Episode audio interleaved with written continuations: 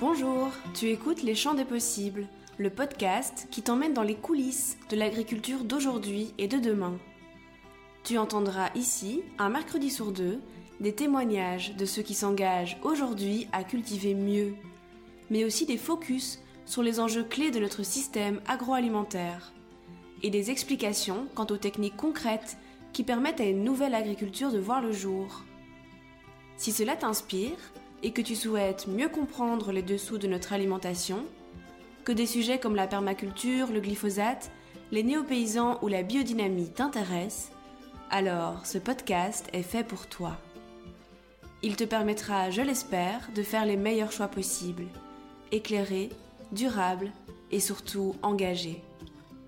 Alors, bienvenue à toi, je m'appelle Lou, je suis ton hôte et je te souhaite d'ores et déjà une très belle écoute.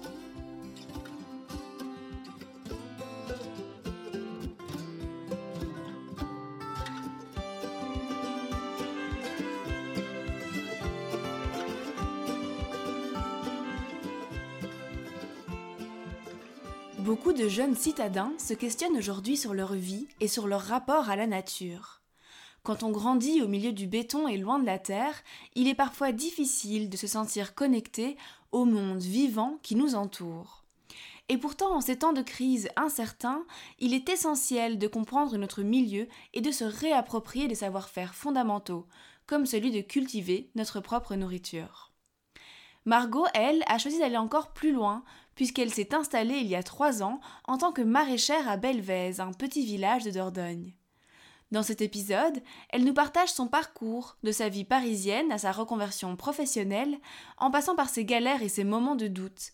Parce que oui, la vie de néo-paysanne n'est pas toujours simple, et il faut parfois du temps pour trouver son point d'équilibre.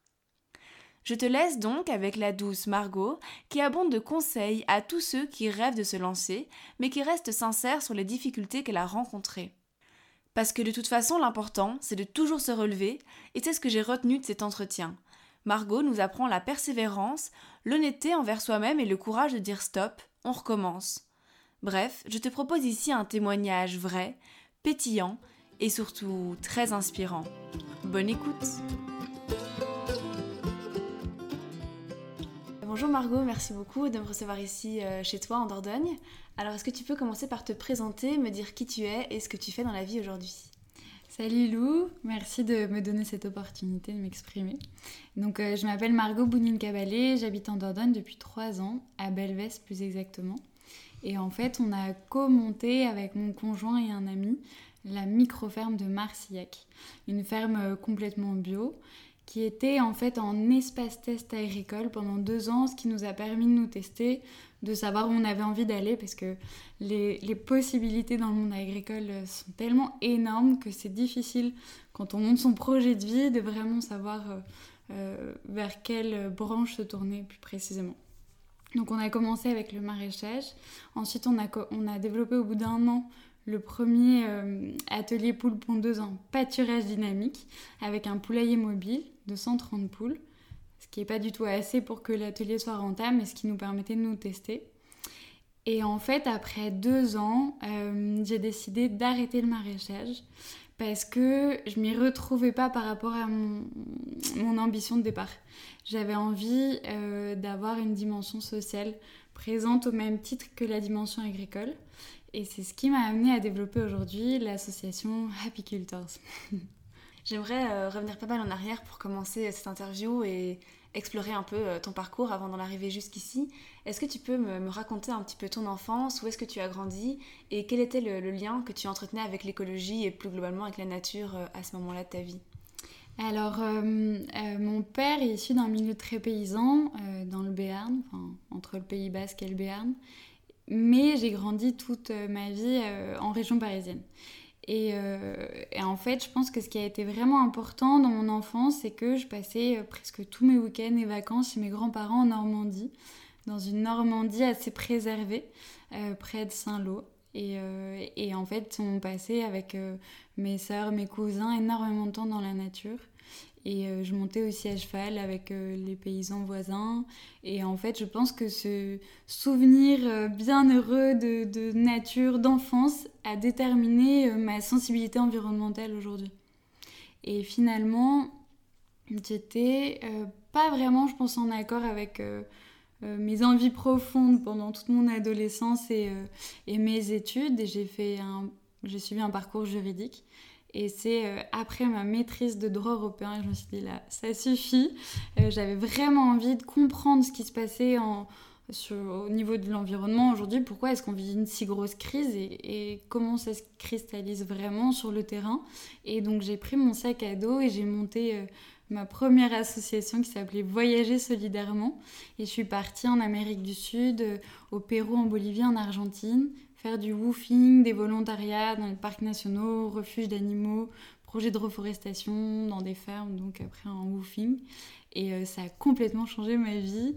Il y a une Margot d'avant, une Margot d'après. On va dire que j'ai un parcours euh, depuis ce jour-là euh, mm, pas très classique. Et donc, je pense que ce voyage en Amérique du Sud, donc ces six mois d'éco-volontariat, que j'avais nommé Green Solidarity My Way, ce projet.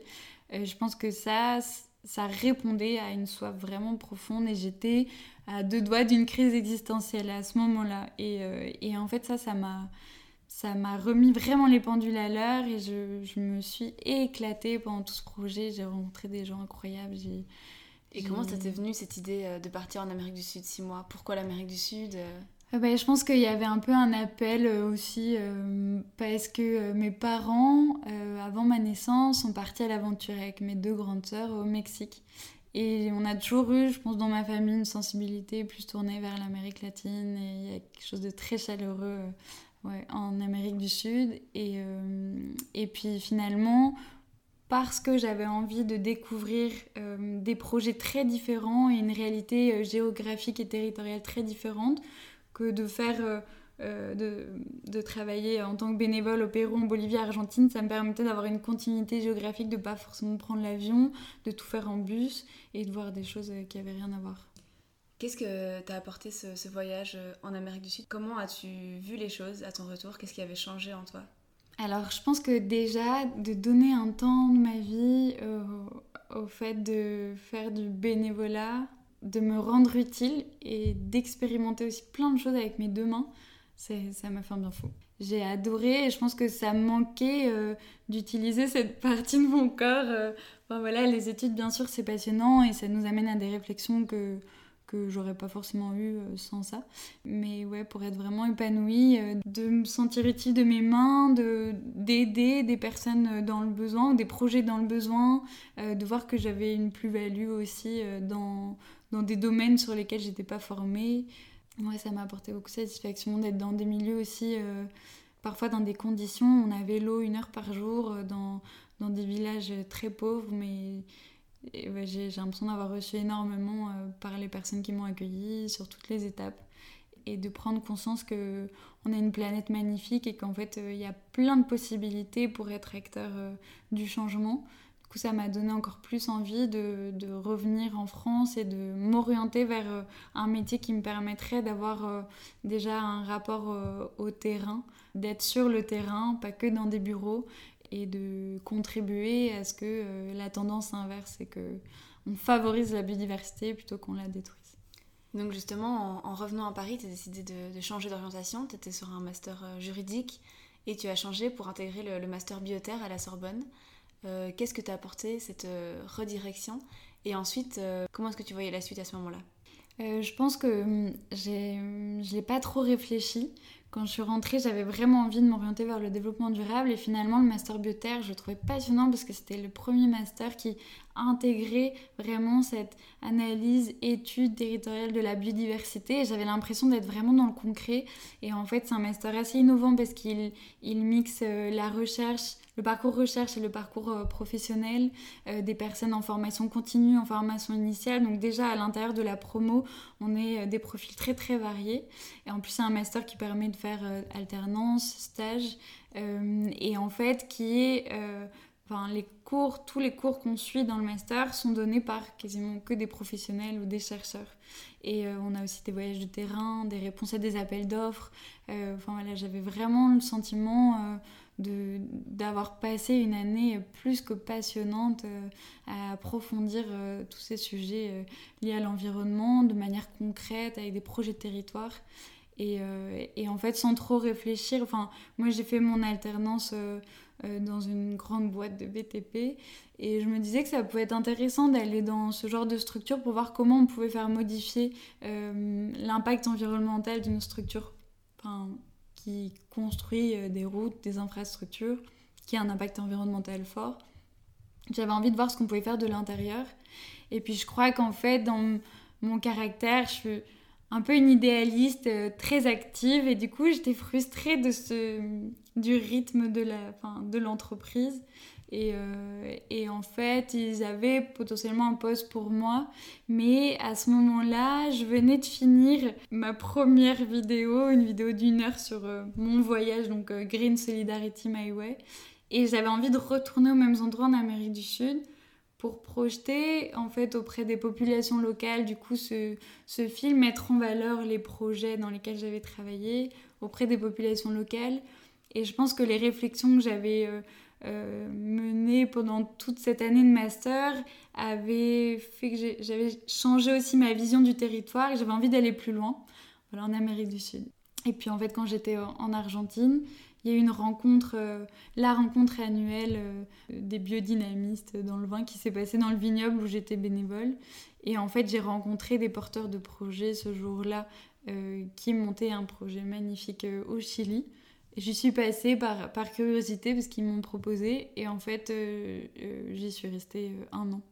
Et donc c'est là vraiment que je me suis rapprochée de l'agriculture et, que je me suis rendu compte que vraiment à travers l'agricole finalement l'impact il était démultiplié sur la société. On, agissait aussi bien sur la santé que le lien social, l'éducation, l'économie et ça m'a passionnée.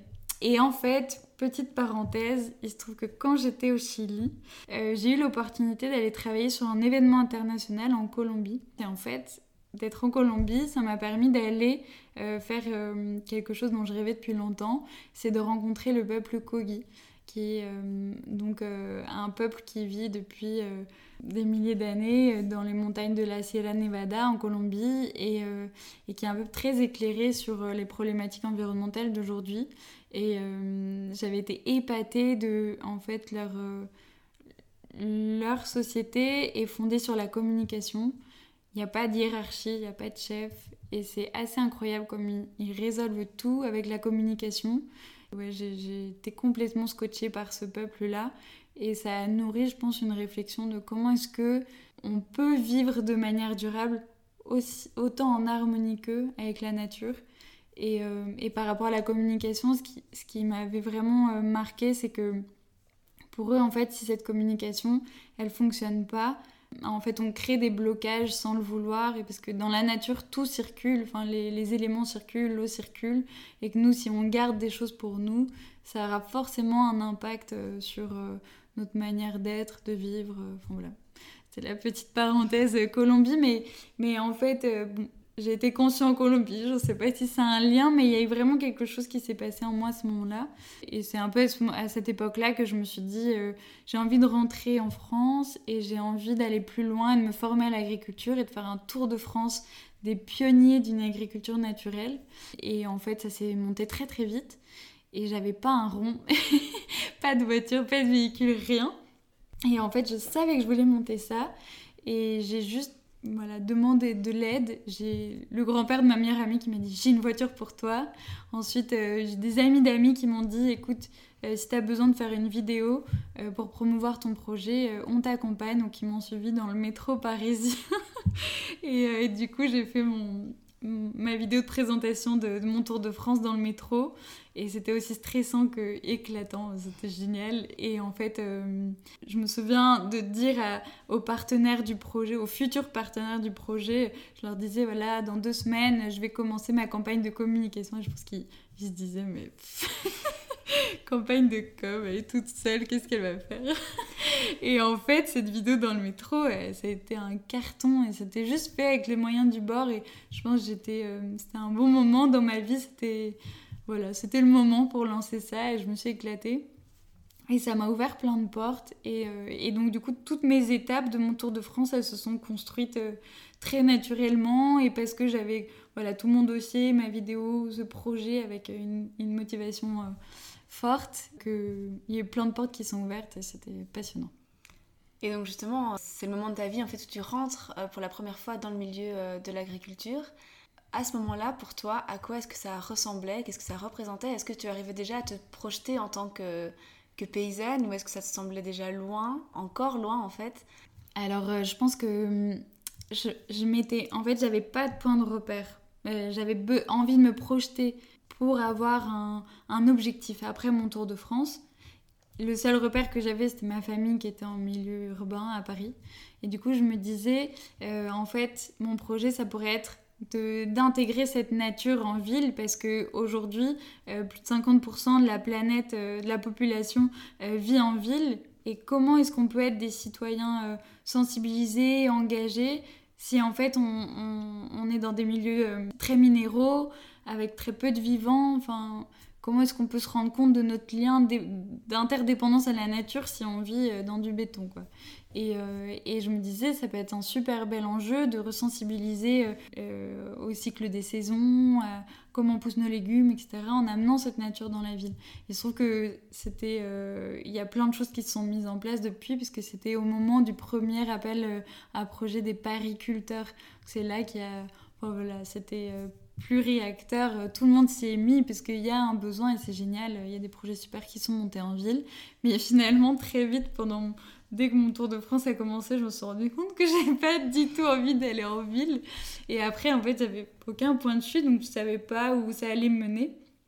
Mais j'essayais au fur et à mesure des étapes parce que donc pendant mon Tour de France, euh, j'avais des moments de woofing, des temps de formation, euh, j'alternais et donc voilà, chaque étape me permettait de construire un peu, de définir un peu plus précisément mon projet de vie à moi. Et en fait, j'avais aussi le sentiment que bah ouais, l'agriculture, c'est très très vaste, ça peut inclure euh, beaucoup de métiers.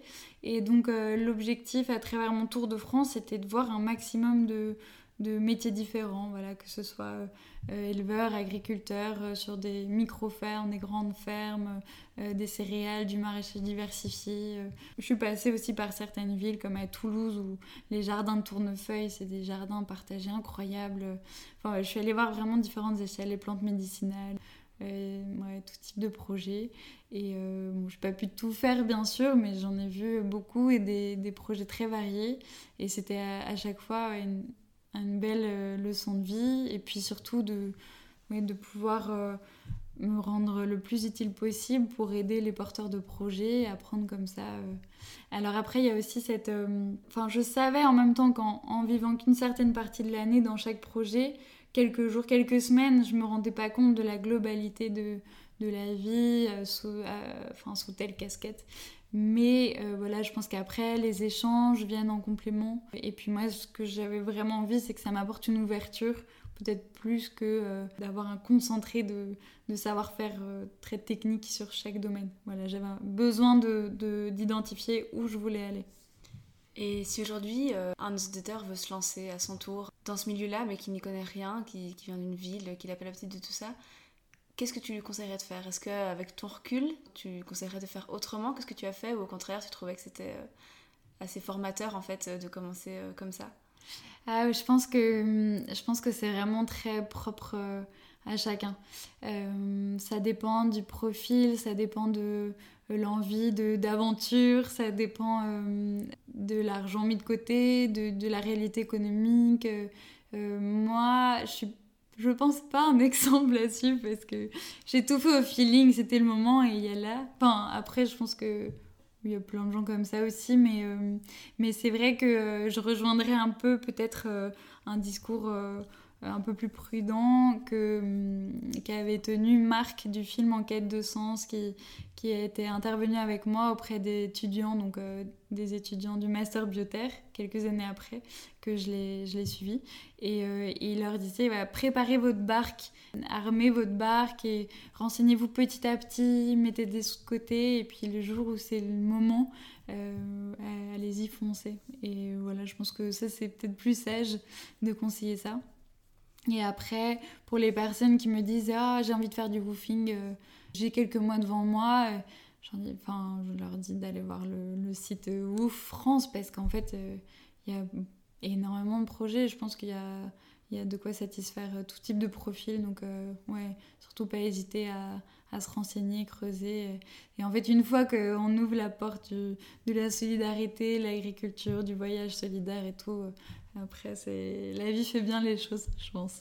Pendant ce moment-là, tu as beaucoup voyagé, tu as visité beaucoup de projets, tu nous disais, rencontré beaucoup de personnes aussi qui t'ont permis de faire évoluer ton projet à toi. Comment est-ce que tu en es venu à te poser pour finir euh, quelque part et... Euh, ça s'est fait en fait euh, très naturellement pendant mon tour de France. J'ai rencontré les bonnes personnes, on avait la même envie au même moment. Et en fait, euh, c'est voilà, c'est comme ça que très vite, euh, du coup, mes beaux-parents nous ont dit, mais en fait, on a des vues sur un vieux corps de ferme, on pourrait vous mettre euh, à disposition le terrain agricole en Dordogne, dans une région magnifique. Et après avoir visité le projet, on a tous dit oui. Et c'était une évidence. Après, avec le recul, je pense que on s'est lancé très vite. Je pense qu'on avait tous, alors tous, donc c'est Hugo, mon conjoint, et Gaspard, un ami. Tous les trois, on avait très envie de passer à l'action. On, en a, enfin, on avait fait le tour, je pense, euh, chacun respectivement, de, des formations, des projets des autres. On avait envie, hâte de monter notre projet et, euh, que ça se concrétise. Et le temps d'acquérir le terrain, etc., etc., c'est toujours un peu long. Et, euh, et on est allé trop vite parce que notre collectif s'est construit autour un peu de cette urgence on ne s'est pas posé euh, les bonnes questions par rapport au faire ensemble, pourquoi, comment? On avait envie d'atteindre l'objectif, une micro-ferme avec plusieurs ateliers et fonctionnels vite quoi. Donc ouais, ça s'est fait voilà au, cours des rencontres et, et très naturellement.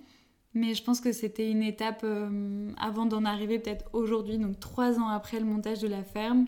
Je pense que là, on est enfin mûr et on sait où on veut aller. Ça a pris trois ans encore. et avant d'arriver vraiment à, cette étape-là, est-ce que euh, tu pourrais nous parler du moment le, plus fort de ton Tour de France et peut-être aussi du plus dur? Alors je pense qu'un des moments les plus marquants, c'était quand j'ai accompagné un troupeau de vaches maraîchines euh, jusqu'au marais de la Seudre où elles allaient passer tout l'été. Et j'étais avec cet homme, ce paysan politique ultra engagé, Benoît Biteau, et sa femme Stéphanie Musard. Et ça a été une vraie expérience de la solidarité, un mélange aussi avec un mode d'élevage très... Euh, c'était un retour à la tradition. On était une centaine à marcher toute la journée pour accompagner ce troupeau de vaches euh, au gré des, routes euh, jusqu'au marais où elles allaient pâturer euh, dans les meilleures conditions. Et c'était, ouais, avec ma voiture, mon Happy Car, qui est donc ma voiture a complètement tagué, qui n'a presque plus de blanc euh, pendant tout mon tour de France et qui avait son potager sur le toit. Donc il y avait le gyrophare comme ça, il était euh, devant pour euh, ouvrir la voie. Et, et, ouais, je pense que c'est vraiment ce que je recherchais sans penser que ça irait jusque-là. Vivre la paysannerie, la solidarité à fond. Et beaucoup de rencontres. Et c'est vrai que Ma voiture tout au long de mon tour de France a été un très beau prétexte à la rencontre parce qu'elle elle faisait sourire euh, avec ses plantes de partout. C'était hyper rigolo, ses tags à tout va. Enfin, voilà. Et donc, euh, ça a été un super outil de, lien social et de rencontre. Et euh, en fait, j'ai pas de souvenirs maintenant, peut-être de moments difficiles. Ça a été vraiment une parenthèse dans ma vie, dans une dynamique ultra positive. Et peut-être le seul moment, c'était pour arriver euh, dans les montagnes, à la frontière euh, près de Nice, à la frontière avec l'Italie. Je devais arriver à un projet Les Moustaches de collectif euh, passionnant aussi. Et, et, en fait, je me suis pris un gros rocher en faisant un demi-tour pour pas aller dans le ravin. Voilà. Que je n'ai pas raconté à mes parents. Mais à part ça, non, c'était l'éclate. Dès que j'avais un problème, il y avait toujours des gens pour, euh, pour me filer un coup de main. C'était super. Une fois que tu t'es décidée à devenir agricultrice à ton tour, euh, quel a été le, regard qu'ont posé euh, ta famille, ton entourage, tes amis sur cette décision? Alors, donc l'installation agricole, c'était début 2018. Et mon premier voyage en Amérique du Sud, c'était en 2011. Donc c'est vrai que ça faisait un moment qu'ils se doutaient bien que j'allais, euh, enfin, de toute façon, avoir une vie euh, euh, très environnement et, sûrement en milieu rural avec voilà, un engagement fort. Et donc je pense qu'ils étaient prêts aussi parce que j'ai fait cet effort pendant tout mon tour de France de communiquer, de partager ce que je vivais. Et en fait, je pense que c'est l'envie de ne pas perdre aussi ces gens que j'aime, ma famille, mon entourage, et qui comprennent ce cheminement. C'est ça qui a fait que j'ai créé le blog euh, Happy Cultors. Et, euh, et c'est donc, euh, c'était un blog à l'époque trilingue, mais voilà, la dimension trilingue est vite passée à une dimension française. Et puis là, j'ai plus pu alimenter le blog correctement. Mais parce qu'en fait, c'était tellement incroyable pour moi ce que j'apprenais pourtant une évidence, comment faire ses semences, euh, euh, comment euh, coopérer avec la nature pour créer une société plus résiliente. Ça, quand je pense à ça, j'étais au Chili en fait. J'ai créé ce blog au Chili avant de revenir en France et de faire mon tour de France des Happy Cultors. Et voilà, le concept de Happy Cultors, il est né là-bas, déjà parce qu'au Chili, j'étais isolée et du coup, je voulais partager et, partager ces rencontres incroyables avec des pionniers. Voilà, avec mon entourage. Et c'est comme ça que j'ai euh, développé aussi ce volet communication. C'était vraiment euh, le Tour de France des Happy un projet aussi bien pour me former au niveau agricole que pour communiquer un peu à ma touche, j'espère un peu autrement, en tout cas joyeusement sur ces sujets. L'idée c'est pas de dire que d'être paysan on est toujours joyeux, c'est en effet très difficile le quotidien à la faire, mais en fait, ça vaut le coup et ça apporte beaucoup de satisfaction. Et c'est plutôt sur euh, ces satisfactions que j'avais envie de communiquer. Est-ce que tu t'es sentie directement légitime dans, le, dans ce milieu, dans le milieu agricole, une fois que tu t'es lancée, ou est-ce que euh, tu as dû un peu te battre euh, contre le, syndrome de l'imposteur Comment ça s'est passé pour toi? En fait, ce qui est particulier, c'est que suite à mon Tour de France, j'avais gagné énormément en légitimité alors que j'avais rien créé moi. Donc euh, c'était pas une légitimité euh, basée sur une expérience euh, de laquelle je pouvais témoigner. Enfin, je pouvais pas dire que j'avais monté une ferme et que c'était viable, etc. Mais c'était agréable parce que je sentais que les personnes avec lesquelles j'échangeais étaient sensibles à ce que j'avais fait. Et donc j'avais une sorte de légitimité liée à mon projet de Tour de France. Mais après, ça a été difficile L'installation agricole, ça a été difficile. Difficile euh, pour moi en tant que femme. Euh. J'ai un peu galéré à trouver ma place. Et c'est lié à plusieurs choses, parce que si je suis devenue maman en même temps, parce que j'étais euh, épuisée, parce que voilà, je pense que j'étais moins confiante et pleine d'énergie aussi. Et, que, en fait, le maraîchage diversifié, c'est passionnant et j'adore, j'ai adoré ça. Mais en fait, ça m'épanouissait pas assez parce que du coup, je bossais énormément, j'avais très très peu de temps. Tout le temps libre que j'avais, c'était pour euh, ma famille, ma fille. Et en fait, je me suis un peu perdue, je pense. Et donc, c'est pour ça qu'après deux ans d'espace test en maraîchage, euh, j'ai décidé d'arrêter la ferme de Marcillac. Alors, j'ai toujours un pied dans la ferme parce que ça reste un projet familial, donc aujourd'hui avec mon conjoint Hugo. Parce que Gaspard, du coup, notre ancien associé, lui a exporté le maraîchage sur une autre parcelle qui, est plus proche de chez lui, qui est à l'eau agricole, enfin voilà, qui... Ça, ça, marche très bien pour tout le monde. Enfin, je pense qu'on a tous trouvé un peu notre domaine maintenant, après ces deux ans de test. Et moi, j'ai décidé de reprendre un peu les rênes de Happy Cultors et en fait de développer l'association Happy Cultors qu'on a créée suite à mon tour de France. Euh, et, en fait, par ce biais, euh, ce qui me fait complètement triper, c'est que je me rends compte qu'en développant différents projets, euh, je peux avoir un impact sur le développement durable sur le territoire dans lequel je vis, en, en créant du lien social, en étant aussi les mains dans la terre. voilà, c'est ça qui m'éclate maintenant.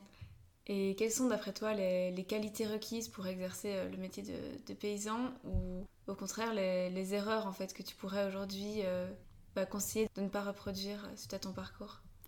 Alors déjà, pour être paysan, je pense que en fait c'est un des métiers, je trouve pour moi un des plus complexes de notre société parce que il faut à la fois être euh, physiquement efficace, connaître son corps, euh, le préparer aux travaux agricoles. Il faut être bon en planification. Il faut avoir une sensibilité qui permet aussi de s'adapter à son sol, à sa terre, de faire les bons choix. Il faut énormément de savoir-faire manuel, technique. Euh, nous, on a eu la chance d'avoir des personnes ressources autour de nous, comme notre voisin qui est mécanicien. Voilà euh, réparer un tracteur, ça s'apprend, ça s'invente pas. Donc euh, voilà, gérer la commercialisation aussi, la communication, euh, les surplus. Enfin voilà, c'est un métier qui demande énormément de ressources, qui est un métier qui prend plus qu'un temps plein. Enfin c'est un métier de vie. Et, et donc je pense qu'il faut être prêt à quand même tirer un trait sur un sur un certain confort. Dans le confort, je pense à du temps libre, euh, des congés payés euh, et, euh, et, à et être prêt voilà, à s'investir à 1000% pour la ferme. Après, je, je, je l'ai vu autour de moi dans ces projets que j'ai visités. Et nous, on a eu du mal à l'appliquer, mais les projets qui arrivent à durer sur le long terme, c'est des projets qui mettent l'humain au cœur de, du développement du projet. Et c'est en ça où j'ai beaucoup aimé ton podcast sur euh, euh, la ferme de Dénier. Euh, et c'est en fait une facette de la permaculture qui n'est pas qu'une facette, qui est au centre, au cœur aussi de la permaculture. C'est en fait, si on prend soin de l'humain, le reste, ça va marcher. Et, nous, je pense qu'on a un peu, trop, un peu trop tiré sur la corde. Et c'est pour ça que j'ai fait un burn-out après deux ans. Et j'étais pas au bon endroit. Et j'avais pas posé au démarrage du projet des conditions euh, qui permettent aussi que mon équilibre personnel il soit respecté. Après, je pense que maintenant, avec un peu de recul, c'est ces trois ans d'espace test, de galère, de réussite aussi, mais de galère, que ce soit au sein du collectif, que au niveau agricole, etc. C'est ça qui m'a permis aussi de finalement mieux me connaître et de comprendre en fait euh, ce que j'avais vraiment envie de faire. Et puis aussi, il faut prendre conscience que en fait, les envies, elles peuvent changer, évoluer avec le temps, les expériences. Du coup, c'est peut-être pas mal de pas investir trop de choses au démarrage du projet, pas euh, s'endetter de trop, de pas partir dans un métier agricole plus qu'un autre. Euh, j'ai des amis là qui étaient maraîchers, qui sont devenus semenciers. Enfin, voilà, on, peut aussi faire évoluer notre métier et du coup de pas prendre trop de risques euh, financiers au démarrage, ça peut être une plus-value pour que mhm. voilà, pour que ça dure quoi. D'où en fait, euh, oui, comme tu dis, l'importance de, se tester et donc euh, de se laisser des portes ouvertes, en fait, de pas euh, directement s'enfermer dans une direction. Je trouve aussi que c'est pour ça que c'est très intéressant l'initiative parfois ben, de l'État, de la région, des départements qui permettent des espaces tests comme celui dont vous avez pu bénéficier. Ah oui, oui, on a eu beaucoup de chance parce que, enfin, on a eu aussi bien de la chance par rapport à aux formations gratuites dont on a bénéficié au niveau agricole. Enfin, c'est le réseau, euh, l'association Agrobio Périgord, qui est très engagée, qui avait récupéré des financements pour mettre en place des formations innovantes. Enfin, on a une chance de dingue. Euh, et après aussi, le département, la région sont engagés et, subventionnent aussi euh, l'installation, les investissements agricoles. Non, vraiment, je pense que on était bien aidés ici pour que ça roule. Mm. Et justement, quel type de, formation est-ce que tu penses euh, nécessaire avant de se lancer vraiment à titre professionnel? Est-ce que tu penses que faire du woofing sur plusieurs mois suffit en fait euh, à se lancer? Ou est-ce que tu conseillerais, euh, selon toi, hein, de, de, passer par un réseau plus professionnel, on va dire, plus institutionnalisé? Je pense encore une fois que ça dépend des profils, à mon avis, en fonction. Enfin, je pense qu'il faut quasiment faire un bilan de compétences et se rendre compte de ce dont on a besoin pour monter une ferme. Et, euh, et à ce moment-là, en fonction, soit euh, euh, ne faire que du woofing si on a aussi des compétences manuelles à côté, on sait réparer, construire. Enfin, ouais, non, je pense que ça, ça, dépend. Après, les compétences en termes de gestion. moi, dans mes études, j'ai jamais eu de cours de gestion et je pense que c'est en ça où le BPREA peut être un plus, sur travailler son business plan. Enfin, c'est c'est quand même déjà des métiers difficiles. Si en plus on, on gagne vraiment pas d'argent, c'est voilà, ça, ça, peut faire que le projet euh, s'arrête rapidement. Donc, euh, ouais, des compétences de gestion. Enfin, voilà, tout dépend du bagage euh, antérieur, quoi. Si ces compétences de gestion, on les a, tant mieux. Du coup, peut-être que le woofing suffit. Si il y a des, des compétences sur agricole et qui manque euh, certains savoir-faire euh, techniques. Il y a des stages très spécialisés qui permettent euh, d'y remédier. Et il y a aussi aujourd'hui une bibliothèque sur YouTube assez incroyable, et notamment je pense au, réseau maraîchage sur sol vivant avec la chaîne YouTube Vert de Terre Production. C'est un nid de savoir et d'expérimentation ouais, sans fin. Et du coup, je pense qu'aujourd'hui, il y a plein de manières de se former. Et en fait, si on est en confiance avec ce qu'on sait et, il n'y a pas forcément besoin de faire un BPREA. Et euh, en revanche, si, si, on note que euh, dans le bilan de compétences, euh, il y a certains manques, il vaut mieux les combler peut-être avant de monter le projet ou alors s'associer de telle sorte que tous les savoir-faire soient réunis. Et après, il y a aussi énormément de choses il faut l'admettre, on peut pas tout savoir avant de monter sa ferme et on apprend beaucoup sur le tas. Et il faut avoir du coup aussi cette fibre un peu d'entrepreneur, de ne pas être trop stressé de tous ces points d'interrogation parce qu'il y en a forcément plein. Et puis en plus le changement climatique ou le climat aujourd'hui rajoute une certaine couche de difficulté, d'incertitude. Enfin voilà, ouais, je pense que c'est des métiers euh, aussi complexes que passionnants et, donc euh, ouais, il faut que chacun euh, réussisse à faire un bilan honnête de, du bagage avec lequel on démarre quoi. Aujourd'hui donc tu, nous le disais, tu te lances à fond dans ton association.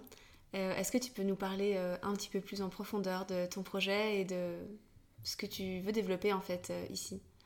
Alors l'association Happy Cultors, elle essaye euh, de donner un cadre pour créer des projets euh, de développement durable sur le territoire. Euh, donc ça, c'est les nouveaux statuts. C'est la nouvelle vision de l'association. Au début, elle était très orientée agriculture. Et, et en fait, moi, j'ai développé là, depuis janvier dernier, le pôle potager pédagogique. L'idée, c'est en fait de, créer des potagers productifs Enfin, c'est du coup, on a plus que des jardins. C'est des lieux où on produit l'alimentation, euh, mais avec une dimension euh, euh, sociale forte, parce que l'idée, c'est que là, j'ai commencé avec les enfants du village parce que j'ai créé un potager au cœur du village, au pied de la crèche, du centre de loisirs, de l'école, à deux pas du collège aussi. Et, et en fait, les enfants, ils, agissaient de A à Z dans le procès de construction du potager. Ils ont amendé, ils ont mis du fumier, de la paille, euh, euh, ils, sèment, euh, que ce soit en, semi-direct dans la terre, des fèves par exemple, ou que ce soit dans des godets. Et c'est eux qui gèrent après la plantation, la récolte. Ils enlèvent la culture pour la remplacer par autre chose. Enfin, et en fait, en les rendant acteurs du projet, euh, j'ai l'impression, et, les professeurs avec lesquels j'ai travaillé me l'ont confirmé, qu'ils se sont sentis encore plus investis et, ils sont tellement fiers de leur potager qu'en fait ils ont, amené leurs parents dès qu'on a fait, euh, dès que le Covid, euh, dès qu'on est sorti du confinement, pardon, et que les conditions sanitaires l'ont permis. Le premier atelier, on s'est retrouvé à 60 personnes sur même pas 300 mètres carrés. J'étais en panique parce que j'avais pas du tout prévu ça, mais c'était génial. Et et en fait, pour moi, le, potager, donc c'est un outil fort à la fois pour produire autrement. Donc, euh, ils sont conçus, euh, les différents potagers que j'ai mis en place, là, qu'avec des semences euh, paysannes, les plus locales possibles, notamment avec les semenciers du biogerme dans le Gers. Euh, donc avec des semences paysannes, euh, des variétés intéressantes qui incluent aussi euh, énormément de fleurs, des fleurs comestibles, avec dans l'idée de nourrir aussi les pollinisateurs. Et en fait, ces potagers sont complètement conçus selon les itinéraires de maraîchage sur sol vivant. Parce que donc même si c'est l'idée, l'idée c'est de produire bien sûr et que les enfants voient le résultat de ce qu'ils ont fait. ça c'est déjà une satisfaction de dingue. J'ai oublié de le dire tout à l'heure, mais de faire avec ses deux mains c'est une satisfaction. De voir un résultat concret de nos actions, c'est énorme. Et en fait, j'ai pas, à travers ce, projet associatif, d'exigence de production comme j'avais quand j'étais maraîchère. Et donc, ça m'enlève déjà un stress, un poids. Et, euh, et c'est ce qui fait aussi que je peux m'éclater. Donc, j'ai pas l'angoisse de me dire, ah, si le sol est un peu trop tassé et que je veux pas le travailler, qu'est-ce que ça va donner? Finalement, on a travaillé, on a juste amendé, mis de la matière, bâché, paillé. Et en fait, l'année dernière, il n'y a rien qui poussait sur cette parcelle. Et là, c'est juste trop beau, c'est génial, c'est hyper motivant. Donc voilà, l'idée, c'est euh, de produire et de favoriser la biodiversité du sol, la biodiversité de, de la faune des insectes, des papillons, des voilà, et, du coup aussi de permettre aux personnes qui s'investissent dans le potager euh, d'être acteurs en fait de cet enrichissement de l'écosystème. Et donc ça, c'est ce pourquoi j'ai réussi à obtenir des subventions.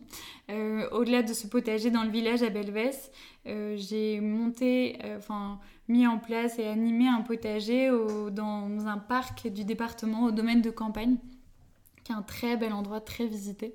Et donc là, je travaille avec les jardiniers du département sur un potager, voilà, euh, pareil, euh, avec énormément de variétés anciennes, euh, inspirées de la permaculture. Et, l'idée, c'est que je les forme eux, les jardiniers, pour que eux transmettent au public ensuite. Là, dans quelques semaines, je commence à accompagner un, collège aussi à un quart d'heure d'ici. Et l'idée, c'est, c'est voilà, de moi vraiment permettre une viabilité à, ce pôle potager pédagogique. Mais en fait, là, il y a un, autre pôle qui est en train de se mettre en place de euh, récolte et valorisation solidaire des fruits euh, abandonnés sur le territoire, que ce soit juste chez les particuliers parce qu'ils ne peuvent pas tout récolter, ou que ce soit au bord de la route, etc. du coup, comment mettre en valeur ce patrimoine fruitier qui existe, comment nourrir certaines personnes euh, qui n'ont pas accès à cette qualité de fruits au quotidien à travers ces récoltes-là? Enfin, voilà, il y a ce projet qui se met en place. On aimerait mettre aussi un projet en place autour du compostage des déchets organiques et aller plus loin, même à Belvès, aller plus loin que juste ce, potager-là, euh, mettre en place une ferme pédagogique euh, dans le village. Aujourd'hui, du coup, ton métier en fait s'axe beaucoup autour de la sensibilisation. Pourquoi est-ce que tu penses que c'est fondamental? En fait, c'est ce qui me manquait dans mon métier de maraîchère, c'est que j'avais pas du tout le temps pour partager, transmettre. Et pourtant, les clients nous, nos clients sur le marché nous montraient bien qu'il y avait une envie, ils avaient envie de venir à la ferme on avait créé deux événements, mais c'était euh, du bout de nos forces. On, avait adoré créer des portes ouvertes et, voilà, créer de l'animation culturelle aussi sur la ferme, mais euh, on n'avait juste pas le temps.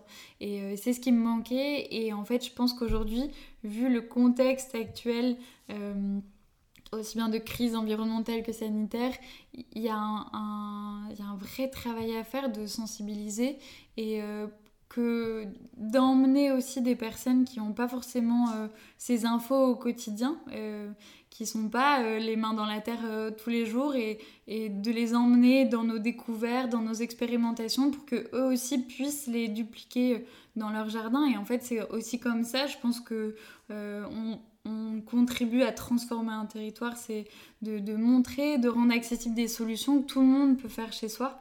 Et si si on implante tous des haies, des nichoirs, des, des essences intéressantes, euh, ouais, la résilience, euh, elle sera beaucoup plus large, quoi. Est-ce que tu as déjà regretté ton choix d'être partie de, de, la vie parisienne? Est-ce que tu as déjà pensé à tout plaquer? Ou simplement, est-ce qu'il y a quelque chose qui te manque quand même très fort de, ce confort citadin que tu connaissais avant? Alors, euh, Là, non, je reviendrai jamais en ville, ça c'est sûr. Et euh, quand j'y vais, d'ailleurs, je, me sens très agressée par tout le bruit, la pollution, euh, le stress et tout ça, alors que j'y ai vécu des années. Enfin, ça me posait aucun problème. Je pense qu'on s'y habitue aussi au bout de quelques jours. Et j'y vais pas assez pour euh, m'y réhabituer. Mais non, cette qualité de vie, vraiment, puis d'évoluer au contact de la nature, d'être plus connecté aux saisons, d'apprendre comme ça tout le temps. De... Non, c'est hyper satisfaisant je trouve ce quotidien aujourd'hui. En revanche, il y a eu plein de moments hyper difficiles où je me suis dit, mais qu'est-ce que je vais faire de ma vie? Clairement, j'avais du mal à. Ouais, les moments où, bah, quand je fais mon burn-out notamment, euh, je savais plus euh, mm, par où reprendre euh, les rênes de, ma vie. Enfin, ouais, je savais plus trop quoi faire parce que j'étais épuisée. Et puis en fait, petit à petit, ouais, sujet après sujet, euh, voilà, c'est redevenu une évidence. Et, et, depuis que je développe l'association Apicultors, euh, il y a plein de portes qui s'ouvrent et c'est trop chouette. Il y a aussi encore plein de points d'interrogation. Je pense que c'est des métiers euh, et, et, puis surtout qu'en fait, donc, cette dimension collective, donc c'était pas pour moi Le collectif, on, a fait un bel échec, mais on a appris plein de choses tous grâce à cette tentative. Mais en revanche, je pense que le fait de développer euh, une association, c'est aussi parce que j'y crois au fait qu'on peut faire des choses dingues tous ensemble. Et euh, alors, c'est pas facile, je pense qu'on n'est pas du tout. Euh, enfin, moi, j'ai jamais eu de cours sur le vivre ensemble, enfin, dans tout mon parcours c'est euh, notamment bah, c'est en cherchant aujourd'hui, il y a, y a de plus en plus de documentation, euh, des conférences passionnantes, euh, des outils mis en place par l'Université du Nou, les colibris, voilà, mais bon, entre se renseigner sur des outils, les mettre en place, j'ai l'impression que c'est tout un monde et qu'il faut qu'on apprenne à faire ensemble et que et, qu'en même temps, en essayant, il y a des résultats satisfaisants pour aller plus loin. Et euh, en tout cas, ce que j'ai mis en place cette année, euh, c'est, ça m'a éclaté avec les, les enfants, c'était génial. Et l'idée, c'est pas de travailler qu'avec les enfants, c'est aussi d'ouvrir euh, les potagers à tout public, de travailler aussi avec les PAD, des publics handicapés, et de créer aussi de plus en plus de moments intergénérationnels sur les potagers. voilà, j'aimerais bien aller plus loin, et c'est vrai que hum, ça m'ouvre aussi à toute cette dimension euh, euh, pédagogique et il notamment euh, des livres que je suis en train de lire en ce moment qui vont alimenter un autre projet de court métrage sur ce rapport à la nature au quotidien qui nous apporte, qui nous aide à grandir, qui nous permet de, de nous développer, etc. Et en fait, euh, c'est notamment euh, ce livre de Louis, enfin cet entretien avec Louis Espinassou euh, qui s'appelle Laissez-les grimper aux arbres. Louis Espinassou, c'est le pionnier du métier d'éducateur nature. Et j'ai beaucoup aimé quand il disait qu'en fait, il y a plusieurs manières d'apprendre et que, et que lui notamment, il fonctionne d'abord en expérimentant. Et après, il peaufine, il construit. Et en fait, moi, je pense que je m'inscris complètement là-dedans mais que je pensais pas que c'était possible avant. Enfin, il fallait toujours poser des objectifs, réfléchir en amont, etc., avant de développer quelque chose. Et, euh, et en fait, ce projet associatif, il, il m'amène aussi à, prendre plus confiance en moi et, et, à assumer qui je suis et vers où j'ai envie d'aller et, et, ce que j'ai envie d'impulser. Et, euh, et ouais, c'est intéressant.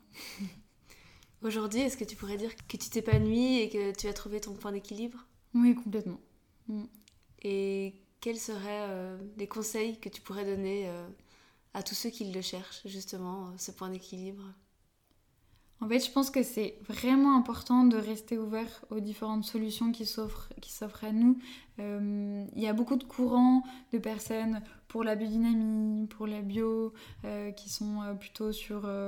le fait de traiter mais qu'un peu en raisonner etc et, et, je vois les débats que couvre euh, le courant euh, maraîchage sur sol vivant et euh, toutes les critiques que peuvent avoir des personnes qui testent des solutions qui marchent. Et en fait, moi, ce qui, m'anime plutôt, c'est de prendre, d'essayer de, de, réfléchir à ce qui, ce qui m'intéresse le plus et ce qui est le plus accessible pour moi aujourd'hui à développer dans mon projet, que ce soit issu de, de la permaculture, des principes de la permaculture, du maraîchage sur sol vivant, de certains préparés à la biodynamie, enfin, et de, de faire en fait mon on mixe euh, ma salade avec tout ça. Et du coup je pense que y a, on est dans une société un, peu schizophrène où d'un côté on est en train de perdre beaucoup et d'un autre côté on découvre cette richesse qui vit sous nos pieds par exemple avec la découverte de, cette vie du sol qui va bien au-delà de ce qu'on aurait pu imaginer. Et il y a des solutions en termes de régénération du sol qui apparaissent maintenant qui n'étaient pas là il y a 5 ans. Et du coup je pense de, de euh, ouais, une curiosité vers euh, les découvertes qui se font aujourd'hui, qui permettent d'aller encore plus loin, ce qui ne veut pas dire que ce qu'on fait depuis 5, 10, 20 ans, c'est mauvais. Mais, euh, je pense que ça, c'est c'est peut-être un atout d'essayer de, de, rester curieux, ouvert. Alors c'est pas facile quand on bosse comme des dingues d'avoir du temps euh, pour toutes ces questions-là, mais voilà, juste de pas se fermer de porte, je pense que c'est un, un plus.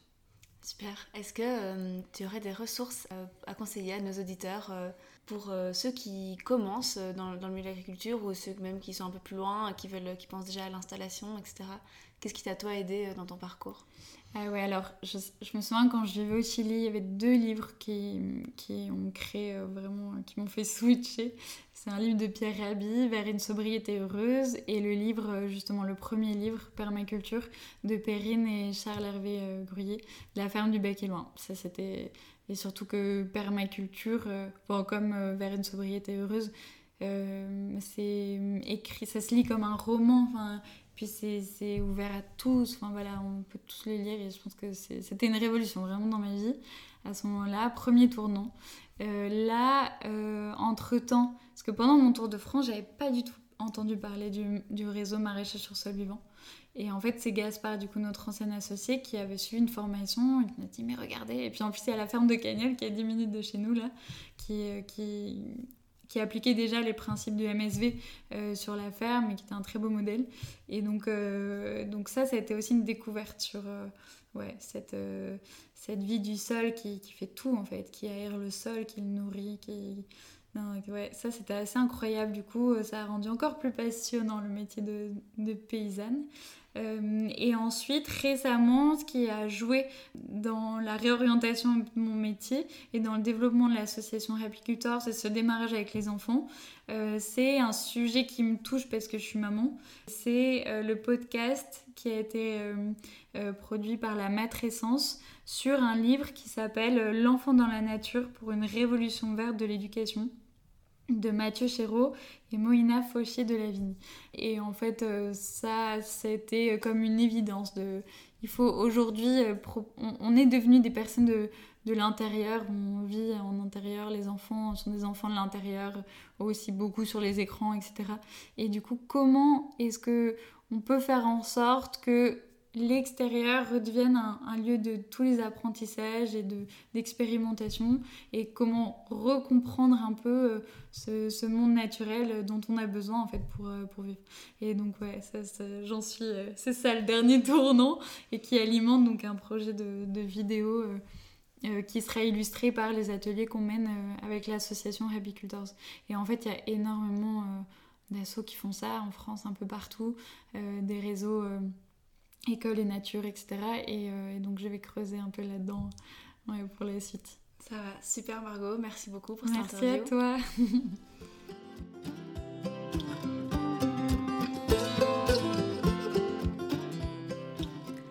Et voilà, cet épisode est terminé et j'espère qu'il t'a plu. J'ai adoré rencontrer Margot dans sa nouvelle vie, de mettre enfin un visage sur ses projets que je suivais depuis longtemps. Parce que oui, je dois dire que cet épisode est un peu spécial pour moi. À vrai dire, j'ai commencé à suivre Margot et ses projets sur les réseaux au début de mon voyage en Asie, et j'étais assez époustouflée par ce qu'elle faisait. Une fille qui plaque tout et qui part faire un tour des fermes de France alors qu'elle n'y connaît rien ou presque, t'y crois toi?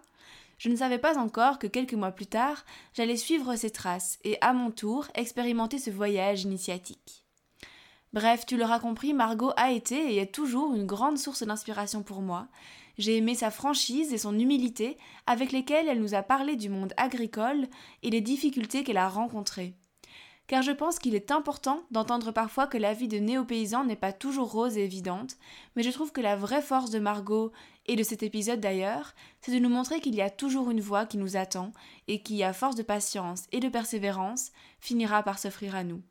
Si toi aussi tu es en train de te lancer, que tu doutes parfois, que tu ne te sens pas toujours légitime là où tu es, j'espère vraiment que cet épisode t'a fait du bien.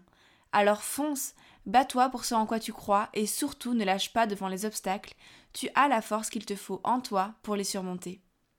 Si cet épisode t'a plu, n'hésite pas à le partager sur les réseaux et à me suivre sur Instagram at leschampsdespossibles.podcast. Ça m'aide beaucoup à faire connaître le podcast et à faire passer le message. Merci à toi d'être là et à bientôt pour un nouvel épisode. Ciao